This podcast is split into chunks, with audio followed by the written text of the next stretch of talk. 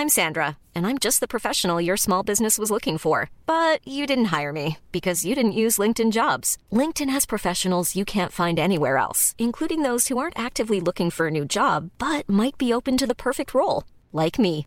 In a given month, over 70% of LinkedIn users don't visit other leading job sites. So if you're not looking on LinkedIn, you'll miss out on great candidates like Sandra. Start hiring professionals like a professional. Post your free job on linkedin.com/people today. There's never been a faster or easier way to start your weight loss journey than with PlushCare. PlushCare accepts most insurance plans and gives you online access to board-certified physicians who can prescribe FDA-approved weight loss medications like Wigovi and Zepbound for those who qualify. Take charge of your health and speak with a board-certified physician about a weight loss plan that's right for you. Get started today at plushcare.com slash weight loss. That's plushcare.com slash weight loss. plushcare.com slash weight loss. Sie hören den Podcast Niemand wird verurteilt. Jetzt bist du safe hier in unserer Bubble. Maria und Nils helfen dir bei deinem Struggle.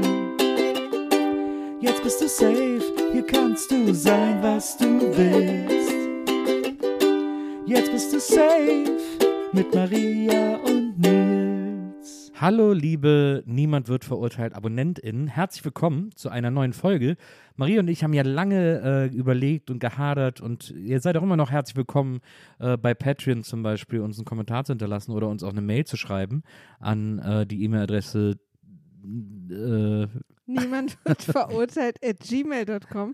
Diese krasse, unmerkbare. Geheim-E-Mail-Adresse. das, wie soll die zu dem Podcast gehören? ja, das, Auf jeden Fall. ich will mich auch nochmal entschuldigen, dass ich die so extra kompliziert Ja, ja, gemacht habe. naja, gut, okay. Musst du selber wissen. Äh, auf jeden Fall an dieser Adresse könnt ihr uns natürlich auch äh, eine Mail schreiben. Falls ihr noch Ideen habt, was wir hier auf Patreon, was ihr hier auf Patreon noch von uns hören wollt, außer Lindy-Folgen, weil wir nicht immer Lindy-Folgen machen können und wollen. Und äh, heute haben wir uns mal überlegt, wer, wer, wirklich, es ist sehr witzig, wir saßen letztes Mal hier zusammen und haben uns den Kopf zerbrochen. Was können wir noch machen? Was können wir unseren AbonnentInnen irgendwie noch für eine Special-Folge äh, für die Patreons, aber auch für die Apple-Abonnenten? Wir müssen denen doch irgendwas bieten, die müssen doch noch was Besonderes kriegen und so und haben uns die Köpfe zermartert und sind irgendwie, hatten dann immer so Ideen, die waren immer so ein bisschen so, ja, ich weiß nicht, irgendwie, ich hatte die Idee, ich könnte auch von meinen Lieblingsplatten erzählen, und Maria dann zurecht so, "Mm, naja, Nils, also so, das, das ist jetzt auch nicht so super aufregend und das stimmt und das war wirklich, und wir haben, oh, wir sind wahnsinnig geworden, bis äh, Maria heute die Idee hatte, weißt du was, lass uns doch einfach auch nie wie viel Folgen äh, für AbonnentInnen machen. Und das probieren wir jetzt aus. Wir machen jetzt einfach nie wie viel für euch hier, Und- aber exklusiv. Und ich muss dazu sagen, dass ich die Idee nicht von ungefähr hatte. äh, ich selber habe äh, ein paar Lieblingspodcasts, die ähm, auf Patreon auch sind.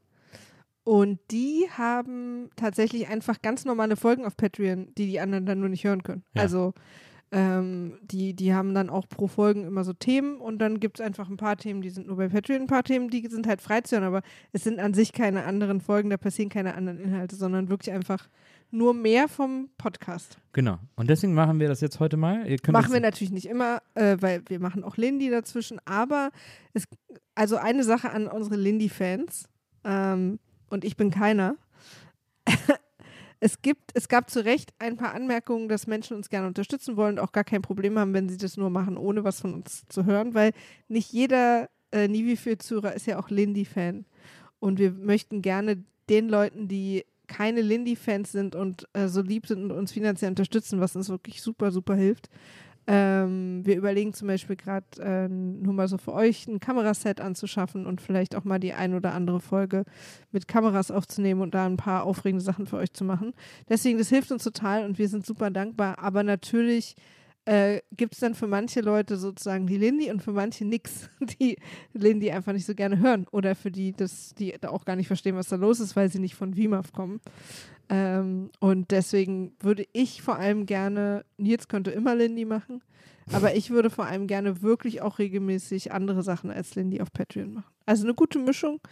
Und deswegen gibt es für euch heute einfach eine Nie wie viel Folge, die nur ihr hören könnt. Genau. Patreon und Apple, Apple, Apple, Apple. Apple Podcast Appleboy.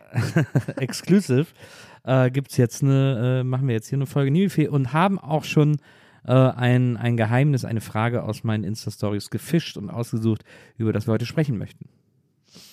Passt auf. Leute, ein Thema, äh, mit dem ich auch mein ganzes Leben schon struggle.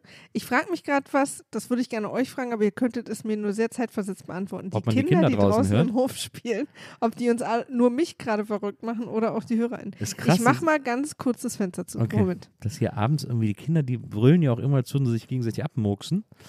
Und ähm, das ist, ich weiß nicht, ob das überall, ob Kinder überall so klingen, aber hier klingen sie ganz besonders so. Ich habe ja selber auch ein Kind, aber auch lange her, dass die so alt war.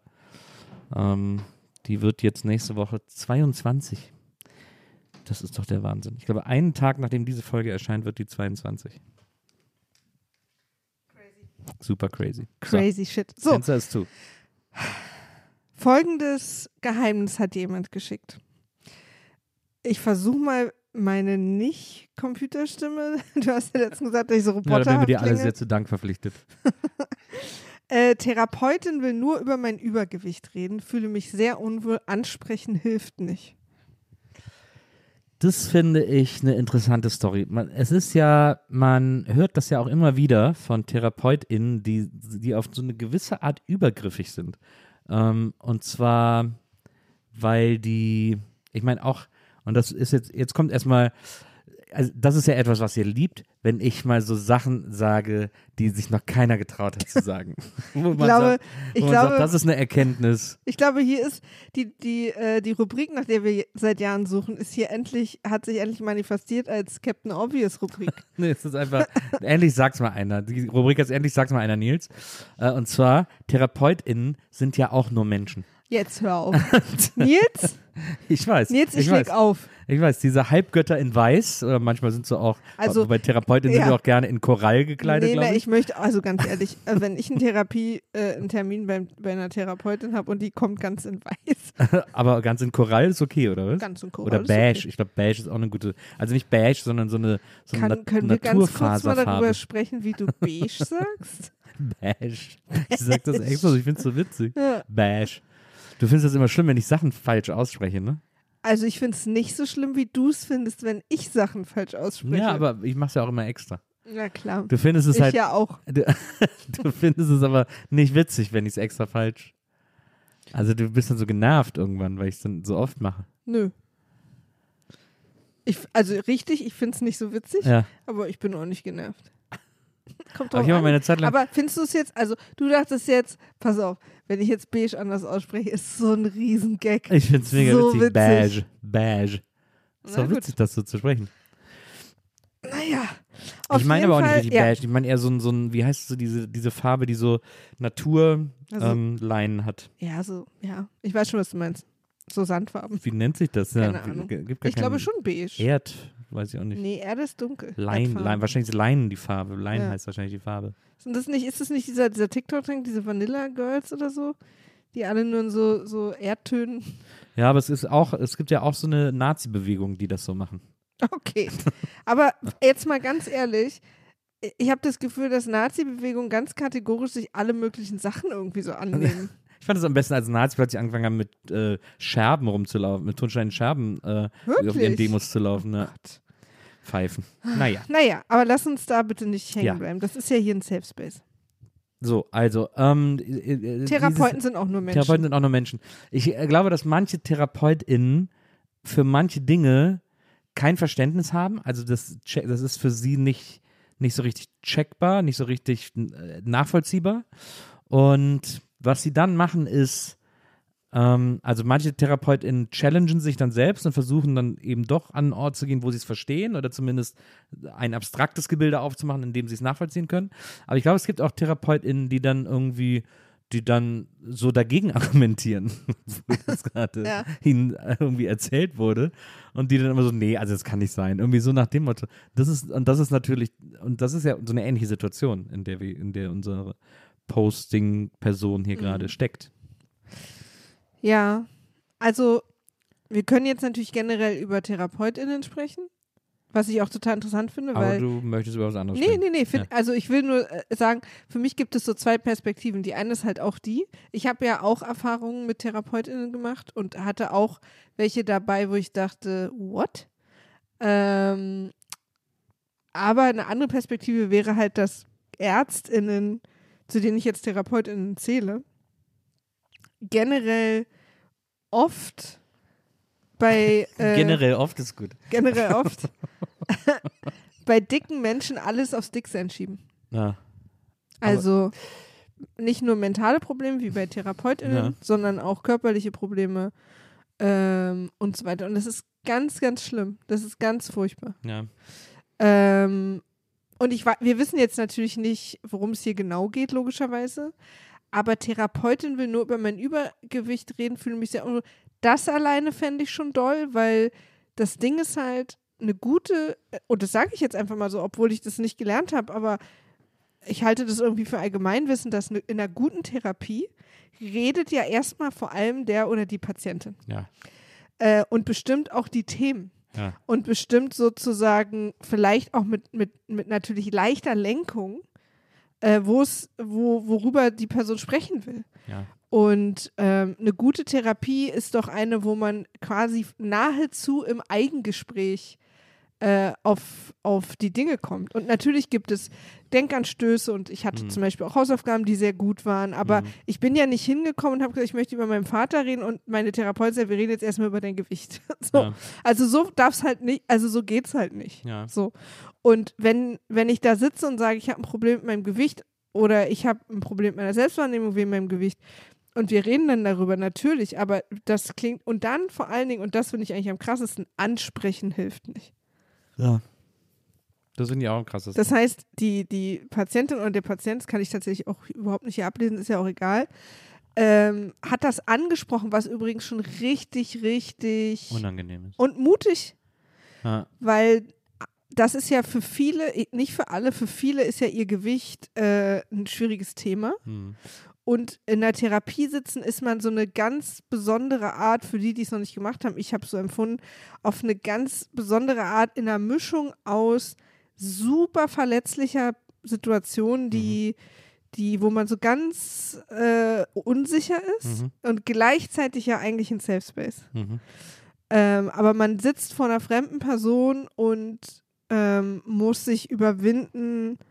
Und zwar nicht nur zu erzählen, dass man was hat, sondern auch oft, finde ich, okay, also zu finden oder damit fein zu sein, dass das, was man hat, reicht, Ja.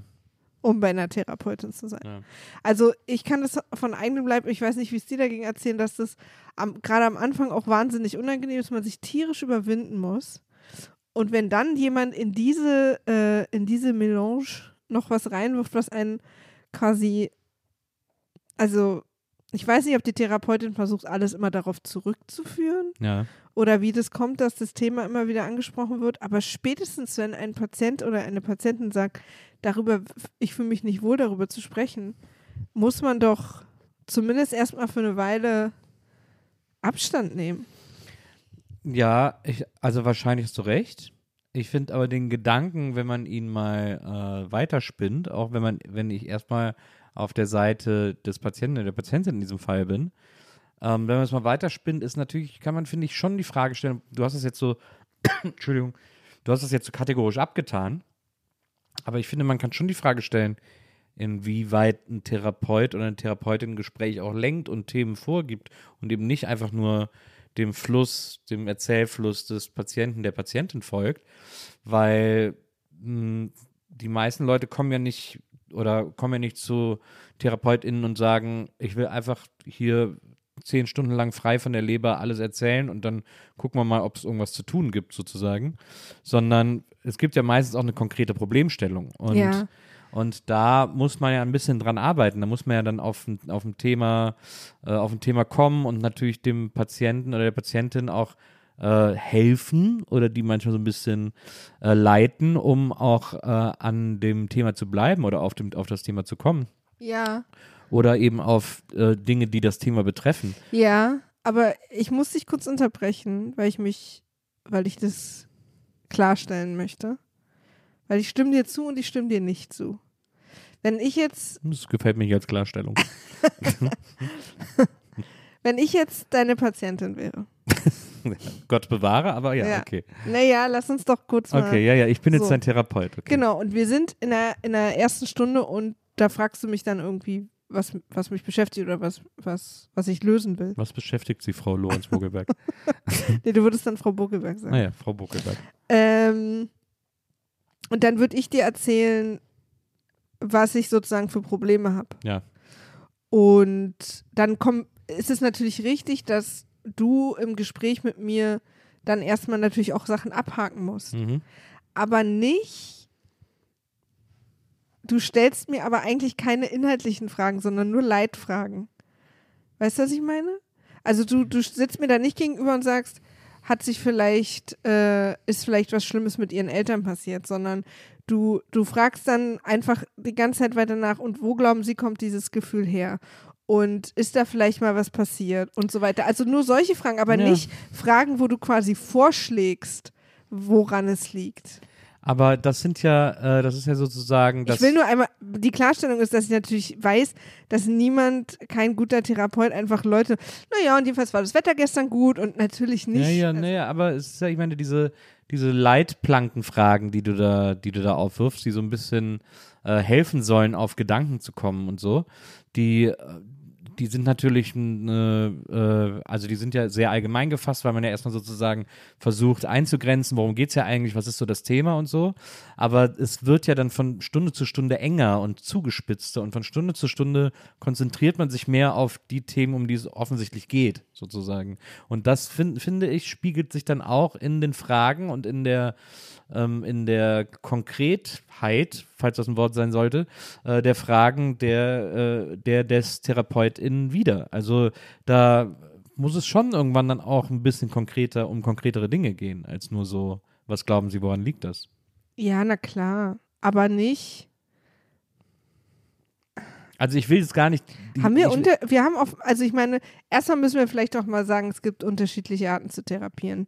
Wahrscheinlich. Also, die, so wie ich es bisher erlebt habe und so wie ich es auch aus Erzählungen kenne, ist es aber kein, also ist dieses leitende Nachfragen kein, kein, also kein, äh, also wenn meine Therapeutin vermuten würde, ich hätte ein Problem mit meinem Gewicht, würde sie mich nicht fragen, vielleicht liegt es, was meinen Sie, glauben Sie, es liegt an Ihrem Gewicht, sondern ja, das ist ja Weißt du, was ich meine? Ja, natürlich. Ich will ja auch gar, ich will auch gar nicht jetzt die. Also ich müsste dieses Thema ansprechen, damit wir darüber. Sie kann natürlich Ja, durch ja. Fragen sozusagen versuchen, auf den Grund dessen zu kommen, was, was mein, was es ist oder was es auslöst oder was mein Unwohlsein oder meine Ängste auslösen, aber sie würde nicht sagen, sie würde mir nicht vier Sachen aufzählen, von denen sie glaubt, dass es das ist. Also ich frage mich oder nenn mir doch mal ein Szenario, von dem du glaubst, dass es okay wäre, wie sie aufs Gewicht kommen kann, wenn ich es nicht selber angesprochen habe. nee, es ist, ich habe es jetzt gar nicht aufs Gewicht bezogen. Nee, nee, ist, aber ist ja egal. Wir können ja auch sagen, dann lass uns das Thema, was weiß ich, dann halt ein anderes Thema. Aber ich frage mich, wie willst du als Therapeutin auf ein Thema kommen, was ich nicht selber anspreche, ohne dass es nicht irgendwie dieses Thema so komisch auf den Tisch legt, was ja, was, was sie ja eigentlich nicht machen soll. Ja, aber ich finde, ich finde, ein Therapeutin kann in einer, wenn man an einem konkreten Problem dran ist und wirklich so to the core gekommen ist, äh, um die, um die Problemstellung, das ist ja eigentlich das, worum es in der Therapie zum größten Teil erstmal geht, überhaupt eine Problemstellung zu finden und herauszufinden, was könnte, wo könnte man dran arbeiten müssen oder so. Und wenn die zu therapierende Person dann irgendwie so ein bisschen all over the place ist und irgendwie nicht so richtig auf den Punkt kommt, dann finde ich, kann die äh, Therapeutin schon irgendwie mal sagen, glauben Sie nicht, es könnte an dem und dem liegen. Echt? Finde ich schon. Aber ich, ich finde, Also ich meine, aber, wir kennen aber uns, ich finde, wir aber müssen nicht, trotzdem mal sagen, wir kennen es beide nicht aus. Vielleicht hören uns jetzt Therapeutinnen zu und denken, oh mein Gott, nee, ihr, aber nicht, ihr aber auch Nudeln, nicht, aber auch ihr nicht, Nudeln. Nee, aber auch nicht grundsätzlich. Also ich finde, sie kann jetzt nicht sagen, glauben Sie nicht, das könnte an ihrem Gewicht liegen, weil da, da kann quasi nichts dran liegen. Also es kann jetzt nicht so, da ist, das ist, äh, das ist übergriffig, dass ein, ein körperliche, eine körperliche äh, Verfassung für irgendetwas, für irgendeine psychische Grundfrage verantwortlich zu machen. Das halte ich für, das halte ich für äh, nicht, äh, ja, das halte ich, das, ich glaube, das geht nicht. Aber ich glaube, in anderen Kontexten kann man schon irgendwann zu einem Punkt kommen, wo man sagt, glauben Sie nicht, das könnte auch, weil ein Therapeut. Aber ist das nicht total gefährlich? ich, ich finde, Weil du legst ja dann eine Option plötzlich in den Raum, die vielleicht vorher noch keine war. aber ich finde eine gute Therapeutin äh, oder eine, also wie gesagt, es kommt extrem auf den Fall an, aber ich, ich hätte schon, ich fände es schon gut bei meiner Therapeutin das Gefühl zu haben, dass sie ein bisschen mitdenkt oder ein bisschen mitüberlegt, wenn ich da schon die ganze Zeit immer rumstochern und Ja, rumüberlegen aber, bin und so. aber dann, dann würde sie doch vielleicht eher mit gezielten Fragen mich selbst also in so eine Richtung schieben, dass, wenn es so ist, ich es sozusagen anspreche. Ja, aber Weil es ist doch vielleicht auch total gefährlich, mir so eine Option in den Kopf zu legen, die vielleicht gar nicht stimmt. Ja, ich glaube aber, ich, also ich, ich glaube, man kann das, es gibt Momente, in denen man das so fragen kann, ohne dass dabei die Gefahr besteht, dass ich gerade ein völlig neues Fass aufmache, das mein Patient, meine Patientin noch gar nicht in Betracht gezogen hat. Und vielleicht auch falsche Gedankengänge auch auslöst oder so, ne? Nee, das, nee, nee, ich glaube, dass es, das, ich glaube, dass es Situationen gibt, in denen das eben nicht so ist. Ich glaube, es gibt auch Situationen, in denen kann das auch stating the obvious sein und man schlawenzelt da die ganze Zeit so rum und dann sagt der Therapeut, Therapeutin, aber können, können Sie sich nicht vorstellen, dass es auch an XY liegen kann, was halt dann als Option vielleicht die ganze Zeit auf dem Tisch liegt, aber einfach nicht Mhm. ausgesprochen wird. Und Was meinst du denn, was die Therapeutin, aber wir sind uns beide einig, dass das hier in dem Fall. ja, absolut, so Quatsch 1000 ist. Prozent. Ja. Aber was meinst du denn, warum die Therapeutin. Ich hatte mal eine Ärztin, die hat auch alles auf Übergewicht geschoben, also eine Hausärztin. Ja. Wenn ich Schnupfen hatte, wo ich auch gesagt es- aber warum kann ich denn nicht mal aus dem gleichen Grund Schnupfen haben wie dünne Leute? Ja. Und, und ich bin ja, also, ich bin halt schon immer moppelig gewesen. Und jetzt auch noch ein bisschen moppliger als, ähm, als früher. Aber jetzt nicht. Also, ich finde, und- auch egal, ist ja auch scheißegal, äh, wie, wie dick oder dünn man ist, aber diese.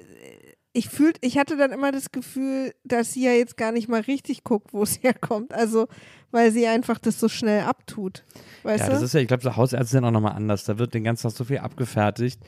Äh, und da suchen, gucken die einen an und versuchen irgendwie schon auf den ersten Blick ihre zehn Diagnosen fertig zu haben, Ja. damit sie und das ist halt so zum können. Kotzen, weil, weil wenn man dick ist, ist, ist das halt sofort immer der naja, Grund. Klar, das ist mega und, zum Kotzen. und das ist vor allen Dingen auch, also das ist vor allen Dingen auch so krass, ähm, mh, was ist das deutsche Wort? Humiliating für viele. Erniedrigend? Ja, also natürlich nicht für alle, aber für viele, dass man darauf so abgestempelt wird und dann auch nicht mehr ernst genommen wird und dann noch extra, einem fiel ja generell der Besuch schon schwer. Und dann muss man sozusagen nochmal extra, was sich Ärzten gegenüber kaum jemand traut, müsste man nochmal extra in Anführungsstrichen unverschämt sein und nochmal sagen, nee, Ja. können Sie bitte nochmal darüber hinweg gucken und äh, gucken, ob es einen anderen Grund hat. ja. Und wenn, wenn du, also ich meine, das Ding, und bei Therapeuten, also ich würde jetzt, wenn du ein wenn das ein Hausarzt wäre, würde ich sofort sagen, wechsel den Hausarzt. Ja. Bei der Therapeutin weiß ich jetzt natürlich nicht, wenn das eine Kassentherapeutin ist, dann ist es ja wechseln auch super schwer. Ja. Und wir wissen auch jetzt nicht, warum du da bist. Das geht uns ja auch nichts an. Aber das, und, aber was mich wirklich total, was mich richtig sauer macht, und ey, gib mir die Adresse, ich schreibe dir einen Brief, ist, äh, dass, sie, dass die Person auch nach dem Ansprechen nicht aufhört. Das finde ich auch, aber das ist etwas, was man ja oft von älteren ÄrztInnen hört, ähm, dass Patienten, also auch nicht nur Therapeuten, sondern auch, auch Hausärzte, Allgemeinärzte, was auch immer, ähm, wenn man denen was sagt, dass die dann sagen, nee, nee, Quatsch. Und dass sie dann irgendwie sagen dass sie so, es besser wissen. Ja, ja. Mhm. Also sie, viele Dinge wissen sie auch hoffentlich besser, denn sie sind Mhm. ausgebildete Ärzte und Ärztinnen. Aber es gibt eben auch so Sachen, wo man denkt, irgendwie so, das, diese Besserwisser-Geschichte ist hier aber gerade nicht angebracht irgendwie, weil wenn ich sage, äh, ich glaube, ich habe mir den Fuß gebrochen und der sagt, ja, da müssen wir ihn erstmal irgendwie äh, die Ohren säubern, dann äh, würde ich sagen, na, mh, ich glaube, du verwechselst hier ein bisschen was. Ähm, ich, ich kann schon einschätzen, an welcher Stelle es schmerzt. Sozusagen. Ja, und, und, und wenn man das übrigens auch mal weiterdenkt, ja, nehmen wir mal an, egal was, mit welchem Problem du bei der Therapeutin Ja. bist, die hat, die denkt aus irgendwelchen verqueren Gründen, dass egal welches Leiden du hast, egal warum, was, was sozusagen dein, dein, dein ähm, Auslöserproblem ist, zur Therapie zu gehen, dass das Dicksein daran schuld ist oder was? Also ich weiß gar nicht, was sie jetzt denkt, dass sie das immer wieder anspricht. Also, also so Küchentisch, Küchentisch-psychologisch kann ich mir das schon herleiten, was Dann wäre denkt. ja sozusagen aber auch die Idee, also wenn man es mal weiterdenkt, der Therapeutin, dass wenn die Person abnimmt, dann ist es weg, worum es warum Ich glaube, ich, geht. glaube, ich glaube, die Therapeutin denkt wahrscheinlich vor allem, dass der psychische Stress und die Belastung mit einem Essverhalten zusammenhängen und in dem Fall eben so dieses klassische Stressesser. ja, aber dann und ist so doch fort, die, bla, bla, aber bla. dann ist doch quasi die, der Körper das allerletzte, worum man sich kümmert.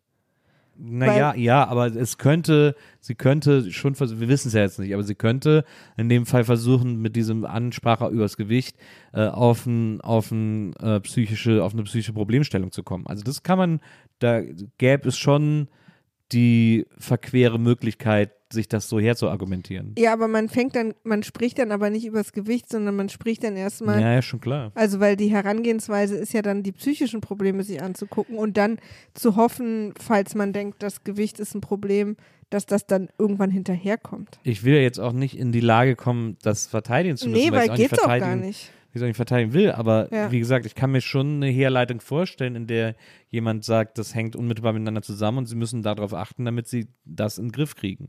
Ja, ja, und das ist halt der, der, in meinen Augen der absolute Gedankenfehler, dass egal welches psychische Problem man hat, quasi ab oder zuzunehmen, kann nie der erste Schritt sein. Das kann höchstens eine Folge sein, wenn man das psychische Problem in den Griff Ja, kriegt. und es kann halt nie sein, dass du ähm, Wir reden jetzt hier übr- übrigens nicht, ne, es geht ja hier, die Person hat selber Übergewicht gesagt. Also wir reden jetzt hier nicht von Leuten, die sich vielleicht so krass runtergeholt haben, dass sie ins Ja. Krankenhaus müssen oder so. Ne? Das möchte ich auch nochmal sagen. Aber trotzdem, also das sozusagen bei, bei Gewichtsproblemen als erstes über das Gewicht reden zu wollen, ist halt.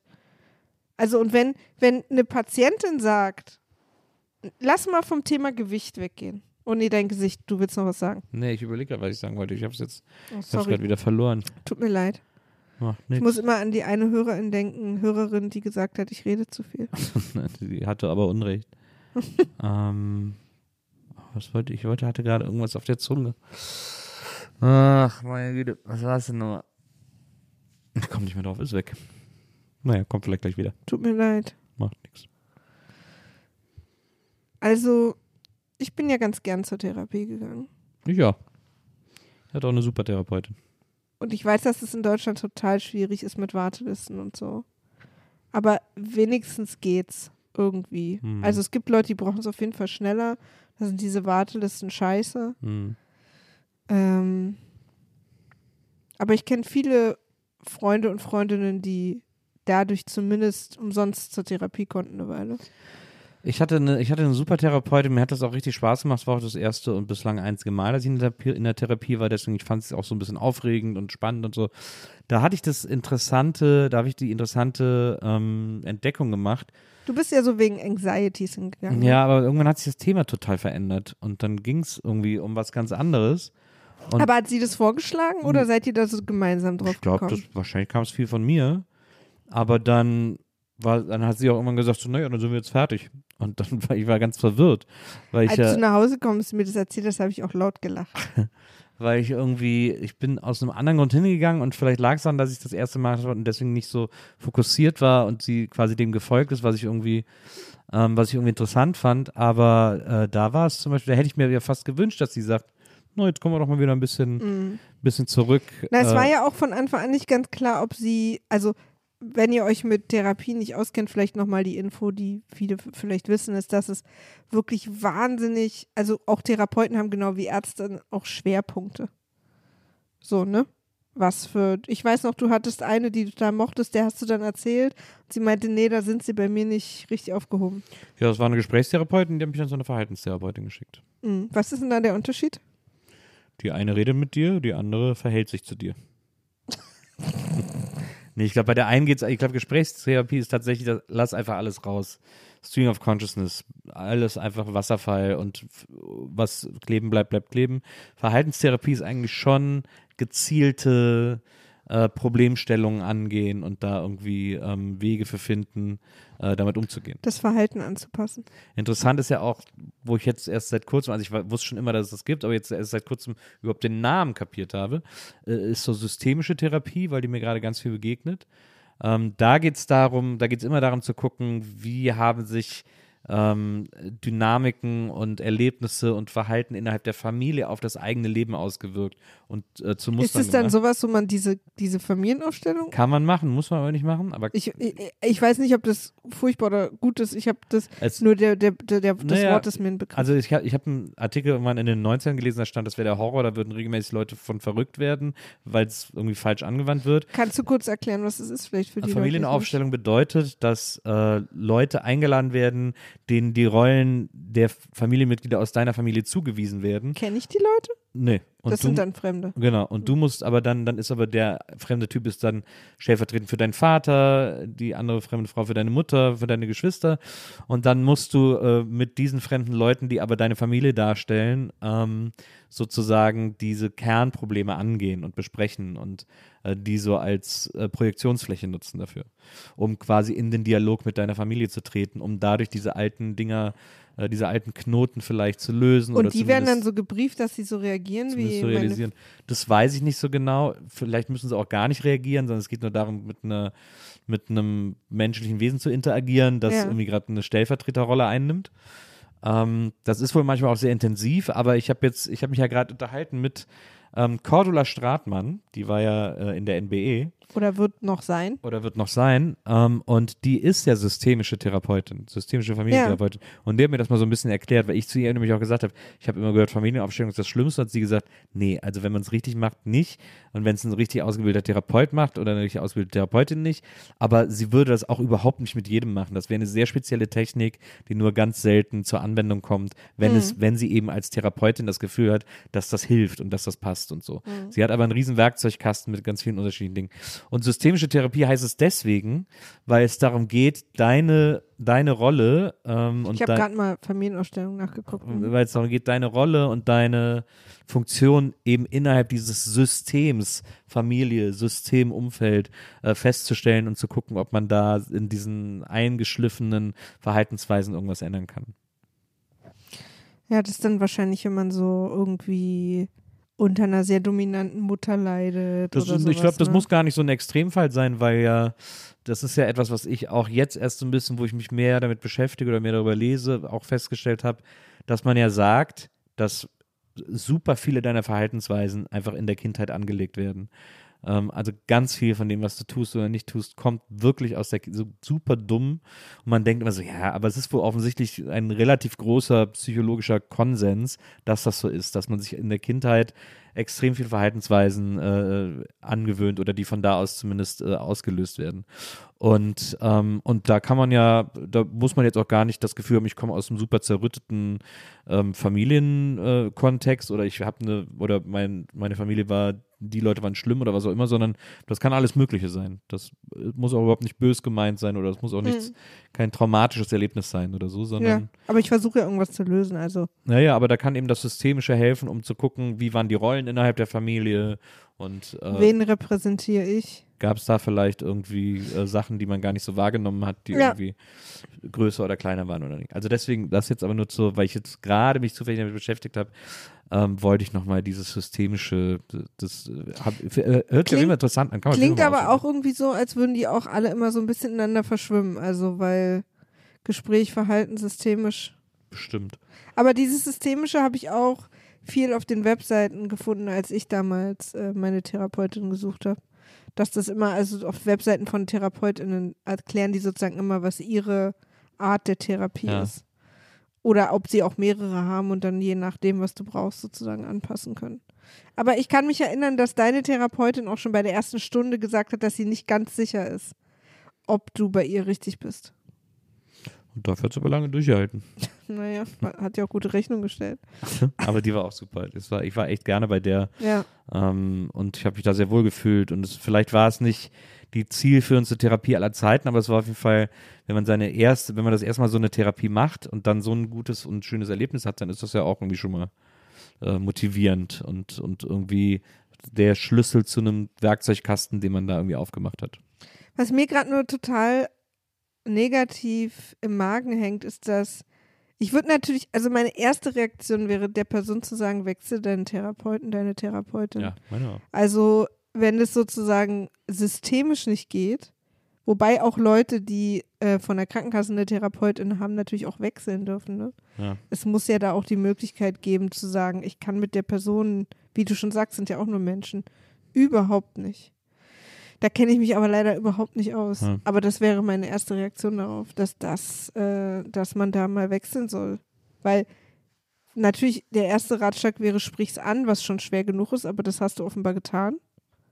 Und der nächste wäre dann natürlich, wenn du dich damit so unwohl fühlst, weil wirklich, also die Therapie muss echt ein Safe Space sein. Hm. Also nicht im Sinne von, dass da immer alles Spaß macht und dass da einem sozusagen keine Dämonen äh, äh, auflauern. Das, das ist es ja auch manchmal ein bisschen. Ja. Aber die Person, die dich therapiert, muss eigentlich insofern Safe Space sein, dass man weiß, dass man hier nicht verurteilt wird. Ne? Also Ja. das müsste eigentlich der klassische Niemand wird verurteilen Ort sein, weil du, ich gehe ja da nicht hin, weil ich perfekt bin und es mir gut geht, sondern ich gehe dahin, dass ich jemand sagen kann, mir geht's nicht gut, ohne dass die Person, weil sie eben keine Therapeutin ist, sondern vielleicht irgendeine blöde Tante von mir sagt, naja, das hast du dir auch selber eingebrockt, ne? so.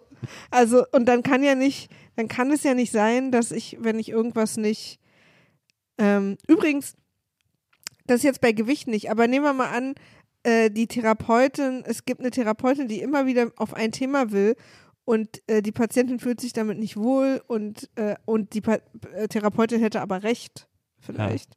Muss die Therapeutin auch einen anderen Weg finden. Absolut. Also wenn die, die Patientin oder der Patient sagt, ich fühle mich mit diesem Thema unwohl, ich will darüber nicht sprechen, dann ist es die Aufgabe der Therapeutin als die Professionelle sozusagen im Raum, die Professionelle mit mentalen Problemen, Ja. so, die muss dann einfach einen anderen Weg finden. Absolut. 100 Prozent. Bin ich total bei dir. Du, du kannst nicht sagen, sie, sie können diese Art Therapie gerade nicht, es geht ihnen nicht wo, es geht ihnen nicht gut dabei, aber wir müssen das jetzt durchziehen, ist, glaube ich, ähm, vielleicht bei Durchbrüchen oder so. Und manchmal muss man natürlich, manchmal muss man wahrscheinlich PatientInnen auch zwingen, also die vielleicht auch trauern oder irgendeinen schlimmen Knoten sozusagen haben, da so hinzupushen. Aber das, das kann eigentlich, also die Antwort kann nie sein, es ist das Gewicht. Ich glaube, ich glaub, es gibt manchmal auch TherapeutInnen, die haben einfach, die, das sind so One-Trick-Ponys, die haben so eine Erklärung und die Mhm. versuchen sie so allen so aufzu, wie so eine Schablone, da alle irgendwie so reinzudrücken. Mhm. Ähm, und das passt dann auch an manchen Ecken und Enden, an manchen halt gar nicht. Aber da, Mhm. wenn man da ein bisschen fester drückt, dann geht das da schon auch irgendwie durch. Weißt du noch mit der einen Therapeutin bei mir? Ja, weiß ich auch noch. Die hat dann immer so eine Übung mit mir machen wollen. Und die hat aber für mich einfach nicht funktioniert, die Übung. Die hat Mhm. einfach nicht funktioniert. Ich konnte nicht das, also es ist, das war für mich, das hat nicht funktioniert und, und ich habe dann irgendwann so in ihrem Verhalten oder ihr Gesicht und dass sie das so ein bisschen verunsichert. Ja. Weil ich habe ihr gesagt, ich kann, ich mache das jetzt gerne, ich, I give it a try. Ich, ich werde jetzt, klingt jetzt so, als hätte ich, ich war Englisch und meine Therapeutin, nee. äh, aber so, ich, ich versuche das jetzt ernsthaft und ich versuche mich da auch reinzuempfinden, aber ich habe das Gefühl, das funktioniert für mich einfach nicht. Und dann habe ich es auch ehrlich versucht, weil manchmal überrasche ich mich auch selber und plötzlich funktionieren Sachen, die, Ja. von denen ich das nicht dachte. Aber es hat nicht funktioniert und ich habe ihr das dann auch danach gesagt. Und dann hatte ich so das Gefühl, dass sie jetzt nicht weiß, was sie, was, was jetzt eine Alternative ist. Und das ist natürlich auch irgendwie Da total. hat sie dann, da hat sie quasi den Therapeutinnen-Nimbus verloren, weil sie dann plötzlich nicht mehr, Mhm. Nicht mehr die Frau mit den Ideen war.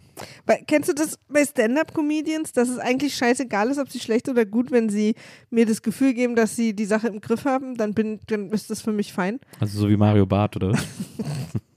Weißt du, was ich meine? Ja, ja. Aber sobald du das Gefühl hast, die Person da oben hat Angst oder wird irgendwie unruhig oder so, kannst du da auch, dann funktioniert das alles nicht Ist mehr. auch bei Zauberern ganz schlecht. Also es muss, es muss da irgendwie ein, ein, ein Professionalitäts- oder ein, eine Oberhand-Dynamik geben, dass, Ja. dass, dass die Person muss mir das Gefühl geben, sie hat gerade alles im Griff. Na, absolut. So, ne? Und das, und da kommen wir wieder darauf zurück, dass TherapeutInnen auch nur Menschen sind. Das verstehe ich schon, dass das nicht immer so ist. Das ist und auch, ich, also und ich ich finde es auch im Gespräch nicht so schlimm. Aber das war wirklich, ich weiß es noch, das war so eine komische Situation und der, danach ging es auch bergab mit uns. Also, mal davon abgesehen, dass da sind dann noch zwei, drei andere Sachen Ja. gewesen, aber da war dann irgendwie so auch, dann, dann dachte ich so, so hatte ich so ein ganz dummes, bin ich schlauer als die? Was natürlich völliger Quatsch ist, weil ich kann ja auch theoretisch viel schlauer als meine Therapeutin sein und trotzdem ist sie der Profi in ihrem Job ja, ja. und kann mir helfen. Das hat ja gar nichts mit nichts zu tun, so, Ja. ne? Aber in dem Moment war ich, ich, ich war dann halt auch verunsichert, weil ich so dachte, Aber wenn sie jetzt, also ich bin ja sowieso verunsichert. Sie darf jetzt nicht auch noch verunsichert sein, weil wenn wir jetzt So, beide verunsichert Erste allgemeine Verunsicherung. sind. Ja, Äh, dann habt ihr beide Banküberfall gesungen. ja, das war dann wieder schön. Ja. Das hat mir auch echt geholfen. Ich will aber, also, äh, keine Ahnung, ich bin jetzt gerade so paranoid, dass sie den Podcast hört, was sie nicht machen wird, weil, also sie würde sich wahrscheinlich erkennen. Ja. Weil ich hatte auch so eine krass gute Zeit bei ihr und sie hat mir so viele Methodiken gegeben. Ja. Das war, glaube ich, dann Verhaltenstherapie. Aber hoffentlich hat sie jetzt noch nie ausgemacht, dass sie den Part noch hört. Also so viele Methodiken und, und Hilfen an die Hand gegeben, äh, die ich bis heute benutze, wenn ich so, also ich bin damals vor allem wie in Stress hingegangen, Ja. ähm, die ich bis heute benutze, um mich zu beschützen. Und das hat mir damals so krass geholfen. Die hat mir vor allem ganz viele Sachen, in Anführungsstrichen, erlaubt. Ja. Also, dass ich einfach, die hat mir gezeigt, wie man Grenzen setzt, Hm. damit Leute nicht komplett Zugriff n- nehmen auf mein Leben. Hm. Das hat mir so krass geholfen am Anfang meiner Selbstständigkeit. Da bin ich super dankbar. Ich hatte bei, bei meiner Therapie gab es auch so einen Moment, wo wir irgendwie auf ein Thema gekommen sind oder ein Thema geschraubt haben, was ich ganz interessant fand, wo ich gedacht habe, da müsste man doch mal ein bisschen rein. Vielleicht ist da irgendwie was zu holen, was Interessantes oder so. Und da hat die Therapeutin zu mir gesagt, nö, da machen wir jetzt nicht weiter, wir gehen jetzt woanders hin. Und das fand ich, da war ich erst so ein bisschen so, was? Ich, ich war doch gerade, ich fand es doch gerade richtig, ich war doch Ja. gerade richtig engagiert, ich wollte da jetzt einfach mehr darüber wissen Ja. und habe das nicht so richtig verstanden, fand es fast ein bisschen unverschämt. Ja. Äh, aber Das ist also eigentlich genau das Gegenteil von dem, was unsere Geheimnisperson sagt. Dass du über was reden wolltest. Ja, genau. Nicht. Und dann, und dann äh, habe ich irgendwie, war ich fast kurz so ein bisschen empört. Und dann sind wir aber weitergegangen und dann war es für mich auch irgendwann wieder fein. War es für mich auch irgendwann wieder cool. Aber das fand ich auch einen interessanten Move. Mm, Ich kann mich erinnern, dass du das damals erzählt hast. Ja. Das fand ich irgendwie faszinierend. Ja, aber wenn die Therapeutin gut ist oder der Therapeut, dann denkt man natürlich, naja, sie will jetzt natürlich das Problem lösen und weiß vielleicht aus Erfahrung, da ist es nicht. So, siehst du? Und da sind wir wieder bei dem, was ich sage. Ein Therapeut, eine Therapeutin muss manchmal auch die Zügel in die Hand nehmen und sagen, äh, Du bist zu dick? nee, nein. Oh Mann, du wolltest mich aber falsch verstehen. Ja, Äh, aber muss- ich finde bei dem Thema auch sehr empfindlich. Sondern äh, genau umgekehrt muss sagen, genau da gehen wir jetzt nicht hin. Mm. Wir gehen jetzt woanders hin. Ja, aber das ist ja auch wieder was anderes. Ja, aber es ist so eine konkrete Anweisung. Ja. Ja, ich weiß nicht. Also A, glaube ich, dass wir, dass es völlig legitim ist, dass wir unterschiedliche Arten von Therapien besucht haben. Finde ich nicht. Ich finde, wir hätten eigentlich sogar so, so Duck und Carrie-mäßig zur selben Therapeutin gehen sollen. Ja, und du Dann wir dann abends so angerufen können, bei dem Therapeuten, um zu fragen, was ich so erzählt habe. Aber dann sich hättest, dafür sorgen, dass meine Frau ein aber dann hättest du irgendwann gemerkt, das, genau gleich erzählt sie mir zu Hause auch. Ich weiß nicht, ob ihr diese Folge King of Queens kennt, aber die ist so witzig, wie sie gegenseitig den, oder nee, sie, sie manipulieren den Therapeuten von Carrie und sagen, ja, bringen Sie doch, dann, bringen Sie auch mal meine Frau dazu, dass die irgendwie mehr trinkt. Und ich glaube, sie wird dann auch so Alkoholikerin. Ja, ja, sie soll immer so viel Alkohol trinken, weil sie dann, weil sie dann so nett wird. Weil sie ist nur nett, wenn sie betrunken ist. Und dann haben sie zu Hause auch so ein Bar, ist eigentlich überhaupt nicht lustig. Naja, ich fand King of Queens sowieso immer blöd. Ah, tut mir leid. Entschuldigung. Mir tut's leid. Ich mochte da halt nie jemanden. Ich fand die alle so Was? krass Ah, wie kann man den. Arthur nicht mögen? Weil der furchtbar ist. Nein, die waren ist alle ganz schlimm. Vor allem waren die alle so unfreundlich zueinander. Jeder wollte nur für sich. Ich finde, da fand ich Roseanne viel schlimmer. Ja, ich habe auch wirklich nicht gesagt, dass ich deswegen immer Roseanne-Fan war. Hast, war so, der war so, lag so in so einer Unterzeile. Ja. Ich habe auch, also, ich gucke ja gerade Frasier nochmal. Ich bin kurz Ja. vorm Ende. Ist natürlich auch ein paar Sachen mittelgut Die sind gealtert. doch auch alle so gemein zueinander. Nö, das stimmt nicht. Der kleine Brudertherapeut, der immer der Trottel ist, weil er Niles? der Jüngere ist. Ja. Du hast Frasier nicht gesehen. Also, ich finde, was würdest du ihr denn vorschlagen, was sie machen soll? Ich, also, es ist wahnsinnig kompliziert, äh, überhaupt einen Therapeuten gerade bei einer gesetzlichen Krankenkasse zu kriegen. Es ist ein Pain in the Ass. Äh, und man hält so lange wie möglich daran fest, wenn man es einmal geschafft hat, weil diese, dieses Arschlochsystem irgendwie immer noch denkt, dass ähm, psychische äh, Probleme oder Erkrankungen nicht so wichtig zu behandeln werden. Das wissen wir alle und das ist äh, super ärgerlich. Aber in dem Fall, wenn eine Therapeutin einfach ignoriert, was man sagt und einfach sagt, nee, ist, ich will da aber jetzt drüber reden, äh, obwohl man ihr gesagt hat, können wir bitte über was anderes reden, dann muss man Vielleicht da weg. ist das für die Therapeutin ein Thema. Dann ist das eine beschissene Therapeutin und dann macht die mehr kaputt, als sie heilt und dann muss man da weg. Auch wenn das bedeutet, sich wieder anstellen zu müssen oder was auch immer. Krankenkassen sind dann wahrscheinlich auch so, was? Aber wir haben von allen anderen Patienten gehört, dass die super ist. Es kann nicht sein, dass die schlecht ist oder so. Da muss man wahrscheinlich in diesen sauren Apfel beißen, weil es hilft ja therapeutisch auch nichts, jede Woche zu einer Therapeutin zu gehen, bei der man denkt, die interessiert gar Das nicht, was ich hier halt, erzähle. was- Das ist es halt, was mich auch die ganze Zeit so ärgert, dass man da ja total die Stunden verschwendet. Total. Deswegen muss man dann tatsächlich es irgendwie schaffen zu wechseln. Ich habe mich auch gerade gefragt, ob so eine, ob man, wenn man sich das traut, natürlich nur. Also wenn du Selbstzahlerin bist, geh weg. Das vielleicht auch mal als Gut, das ist ja der einfachste Weg zu gehen. Genau. Ähm, aber ich habe mich gerade gefragt, ob vielleicht ein Weg wäre, wenn man sich das trauen würde, sich mal hinzusetzen und zu sagen, können Sie mir mal sagen, warum Sie damit immer anfangen? Ja, ach, das würde ich mich bei Therapeuten nicht trauen. Na, wer weiß, wenn sie sich vielleicht traut, das anzusprechen, ist ja auch nur, nur also ich würde mich trauen. Ja. Ähm, und vielleicht traut die Person sich das ja auch, wir können ja jetzt nicht unterstellen, wissen wir ja nicht. Das, wir haben halt ein Problem, wenn jetzt rauskommt, dass die Therapeutin die Mutter von der Person ist.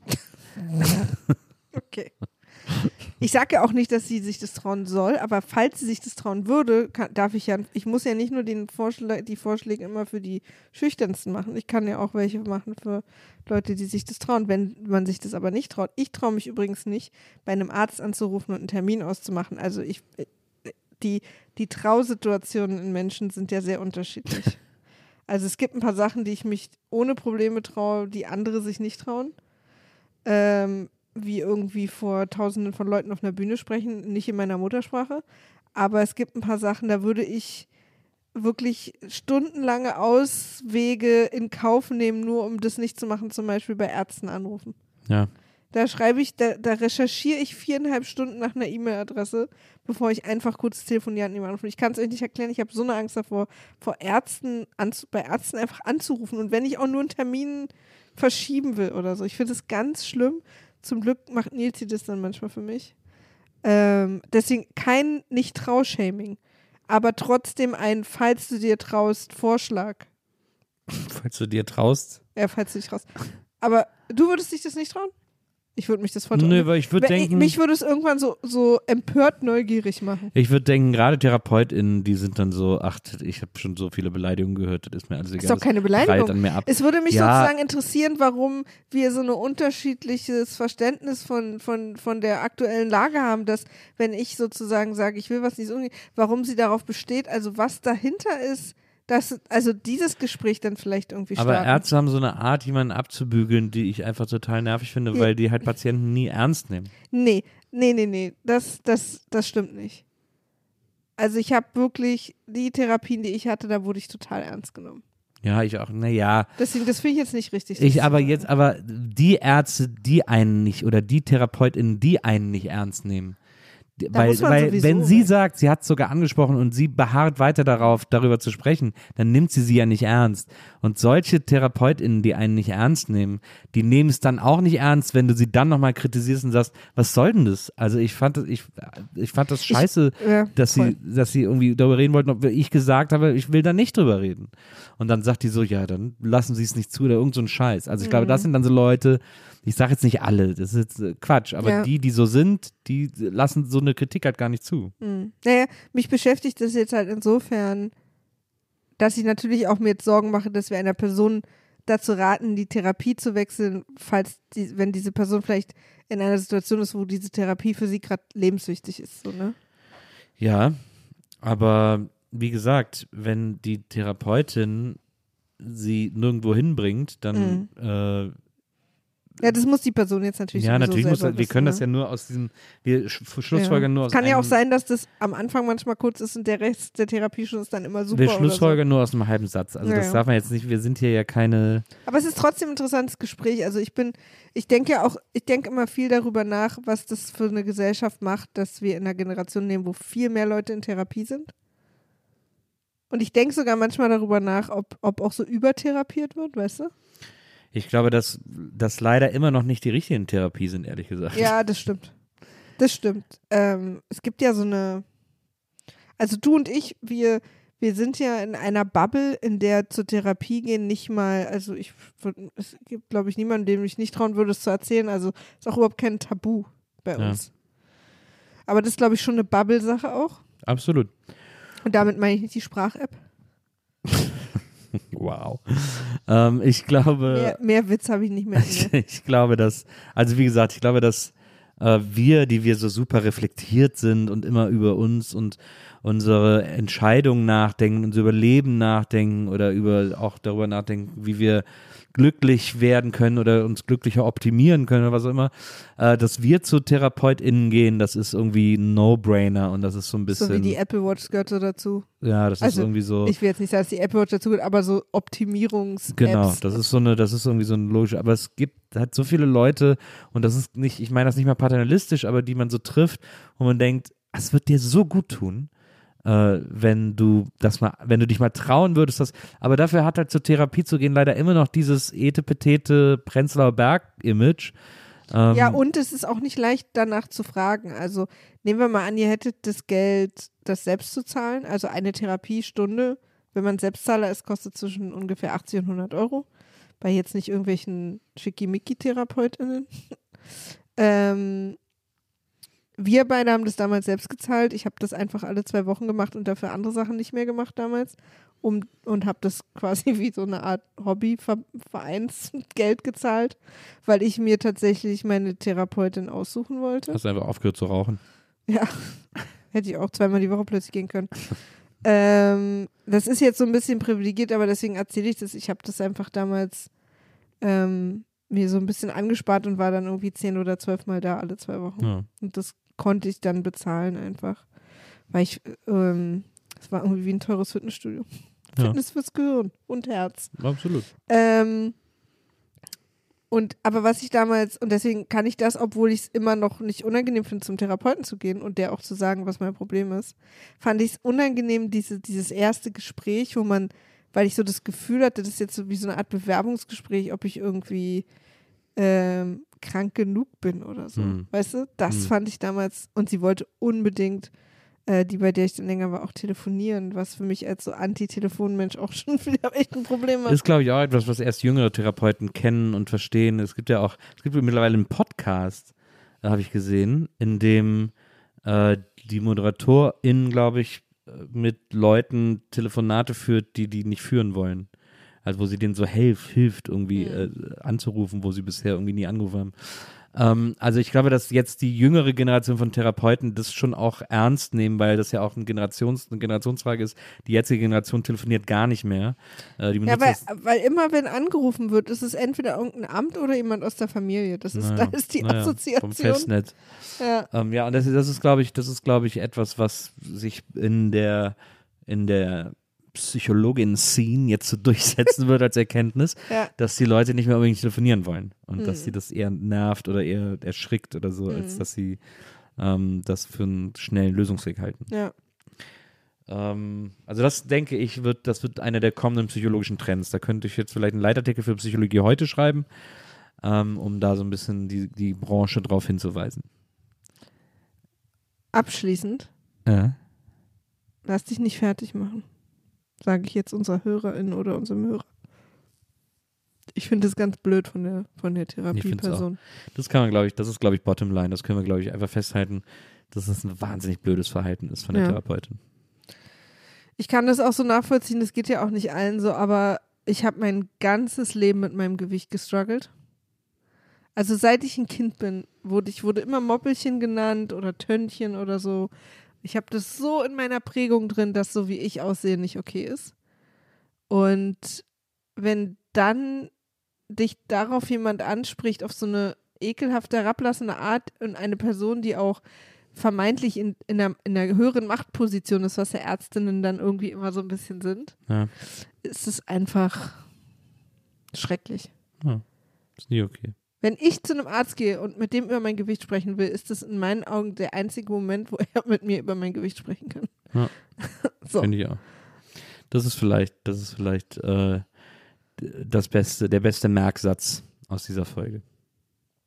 Ja. Naja, also danke, dass du das Geheimnis mit uns geteilt hast. Ja, vielen Dank. Wir konnten wahrscheinlich nicht so helfen, aber es hat auf jeden Fall hoffentlich ein Gespräch losgelöst, was vielleicht dir und anderen irgendwas, wo ihr euch irgendwas rausholen könnt.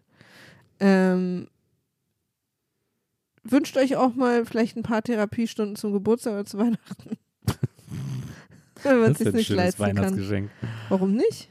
ich, also, das ist doch kein Weihnachtsgeschenk. Na, wenn man sich das wünscht. Ja, aber man wünscht sich ein Schlagzeug. Dann bräuchte dann wieder jemand anders eine Therapie.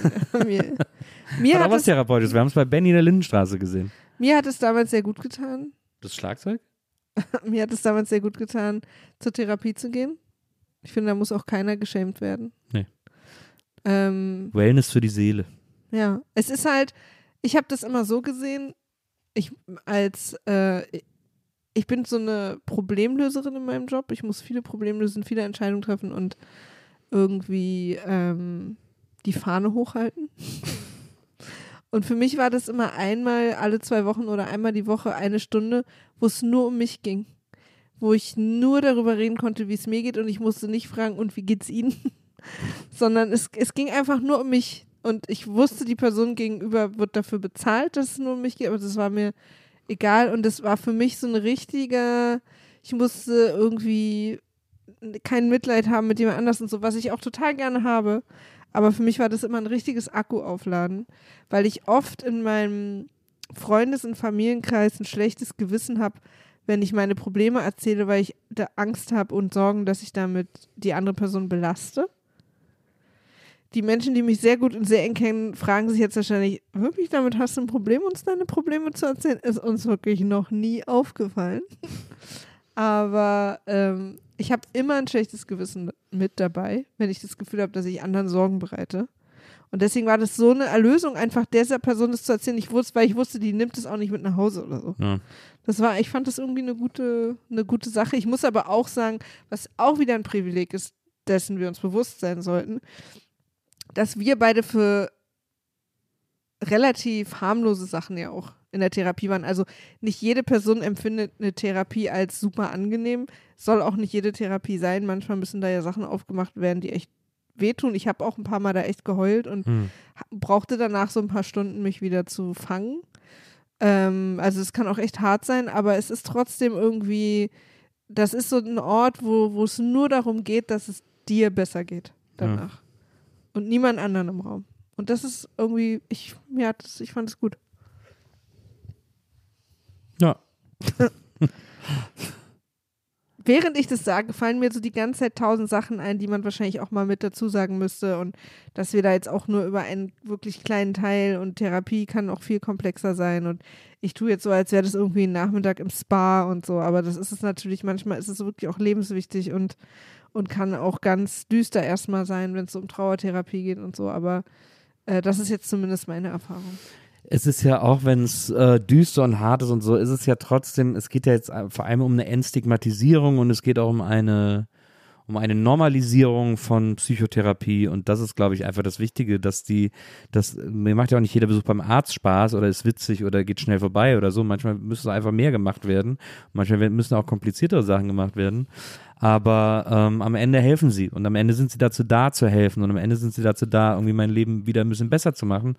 Und genauso ist auch Psychotherapie. Ähm, da unterscheidet sie sich von anderen medizinischen Therapien gar nicht. Also, weil es geht darum, dir zu helfen, es geht darum, irgendwie ähm, de dein Körper, deine Seele, dein Geist, das gehört alles zusammen, irgendwie wieder nach, wieder, wieder irgendwie auf Spur zu bringen und wieder irgendwie dazu zu bringen, dass du mit denen irgendwie Sachen erleben kannst und machen kannst, die auch unbeschwert sind. Und, Ja. ähm, und dafür ist auch eine Psychotherapie da. Und das kann eine Psychotherapie im besten Fall sehr gut. Und deswegen, wie gesagt, ist es völlig albern und lächerlich, wie das deutsche Gesundheitssystem darauf reagiert und damit umgeht, weil das, aber das wissen wir alle, das ist jetzt eine Binse, ähm, dass das, dass das ein, dass das ein Skandal ist, wie das, wie das ignoriert wird. Aber ähm, ich kann wirklich nur, ich kann eigentlich fast ähm, jedem und jeder empfehlen, das mal auszuprobieren. Ich, also auch wenn ihr irgendwie nicht das Gefühl habt, dass ihr jetzt das, ein großes Leid habt oder so, ähm, das hilft euch auf jeden Fall weiter. Da ist auf jeden Fall was drin, was einem hilft. Ähm, und äh, wenn ihr das große Leid habt sowieso, dann ist das, ist das eine der besten Hilfen, die es gibt. Aber ähm, ja, ich glaube, dass, dass das etwas ist, was noch viel weiter verbreitet und viel mehr normalisiert werden muss. Was glaubst du, wie würde so eine Gesellschaft aussehen, wenn, wenn so ein halbes Jahr Therapie so dazugehören würde wie Impfen? Ja, dann gäbe es wahrscheinlich auch Therapiegegner. Ja, stimmt, die dann auf die Straße gehen würden. Untherapiert äh, Ja. schreiben sie sich dann auf die Brust und Ja. dann irgendwie so. Ich frage mich nur gerade, was das so machen würde, wenn man quasi, das, das heißt ja nicht, dass alle seine Probleme äh, austherapiert werden, sondern wenn man zumindest so eine, so eine Art Grundkurs äh, Selbstreflexion. Ich glaube schon, dass man, dass ich glaube schon, dass man ein erhebliches Maß an, an Aggression dadurch reduzieren könnte, dass es so viele Leute wie möglich machen.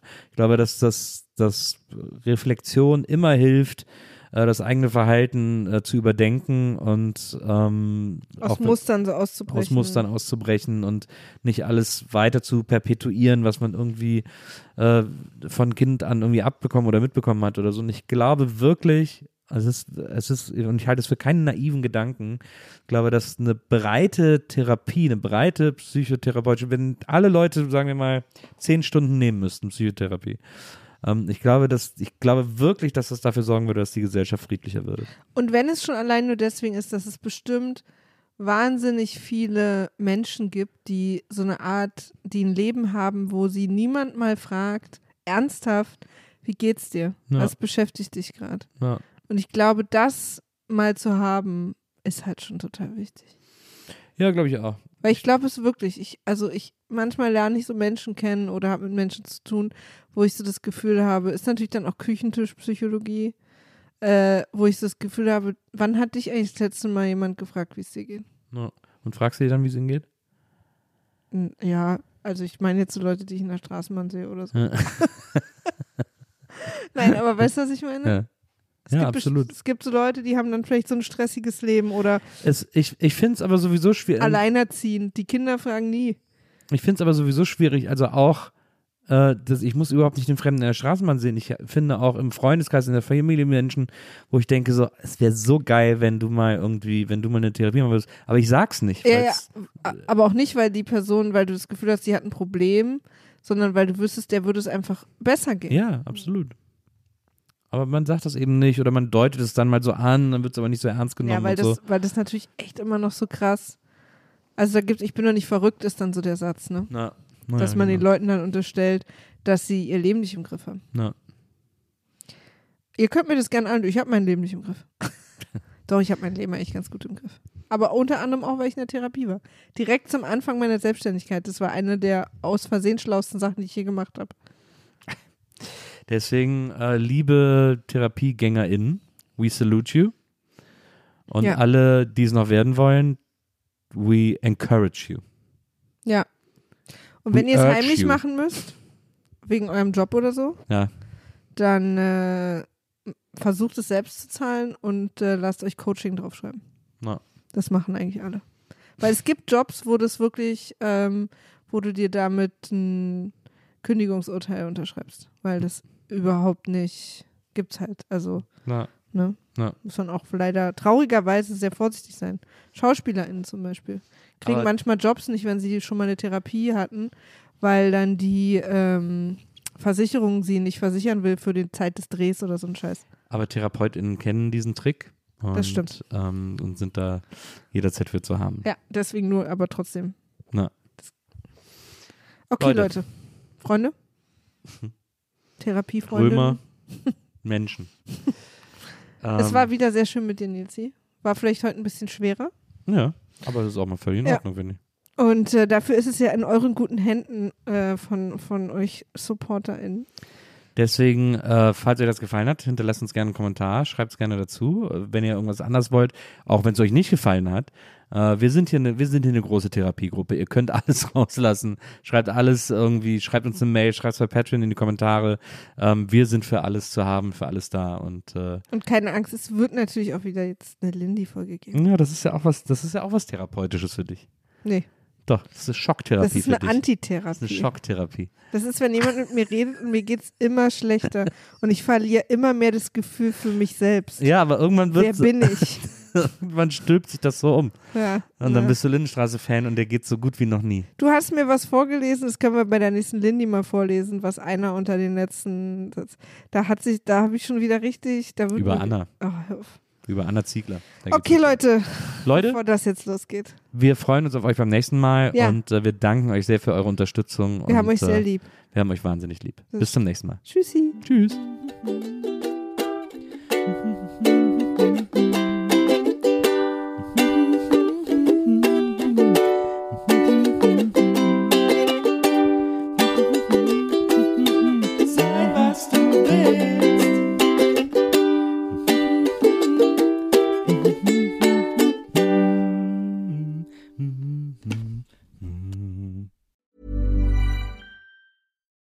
deserves the best, and there's no better place to shop for Mother's Day than Whole Foods Market. They're your destination for unbeatable savings, from premium gifts to show-stopping flowers and irresistible desserts. Start by saving 33% with Prime on all body care and candles. Then get a 15-stem bunch of tulips for just $9.99 each with Prime. Round out Mom's menu with festive rosé, irresistible berry chantilly cake, and more special treats. Come celebrate Mother's Day at Whole Foods Market.